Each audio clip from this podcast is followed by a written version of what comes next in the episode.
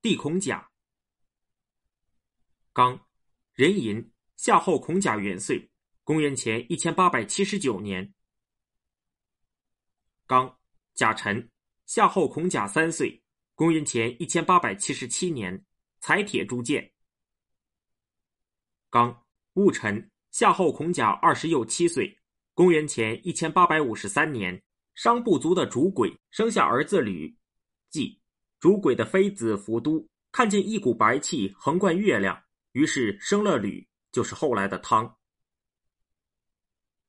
刚，人参，夏后孔甲三十又一岁，公元前一千八百四十九年，夏后孔甲驾崩，子高即位。